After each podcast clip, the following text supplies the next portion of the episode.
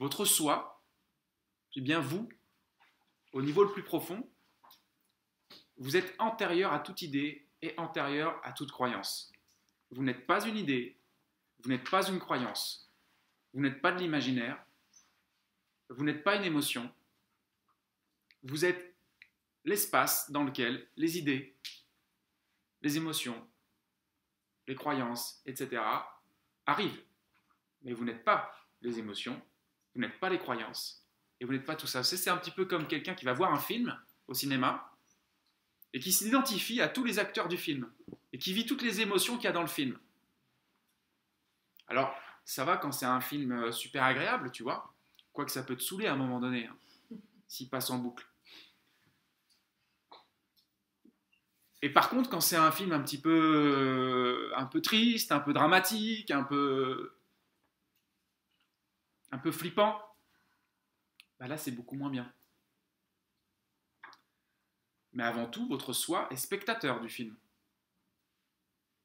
Votre mental amène des images, des histoires, et ce qui se passe, c'est que votre mental, c'est un hypnotiseur ultra puissant.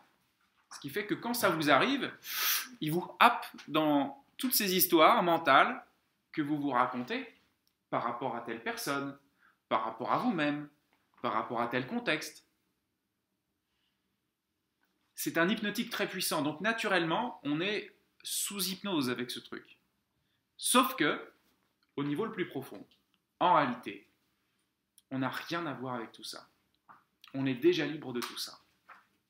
Alors évidemment, si on comprend ça, qu'on l'expérimente, c'est ce qui va se passer ici, et qu'en plus on l'intègre, forcément,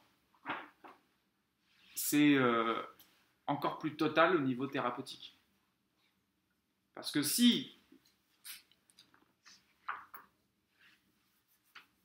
vous vous libérez de tous ces mécanismes, tous ces patterns, tous ces mécanismes du mental, émotionnel, qui jusqu'aujourd'hui avaient pu euh, vous emprisonnez, ou vous bousculez, ou vous bouffez une partie de votre vie, ou vous empêchez de faire des choses, bah, à ce moment-là, vous êtes quoi sinon libre?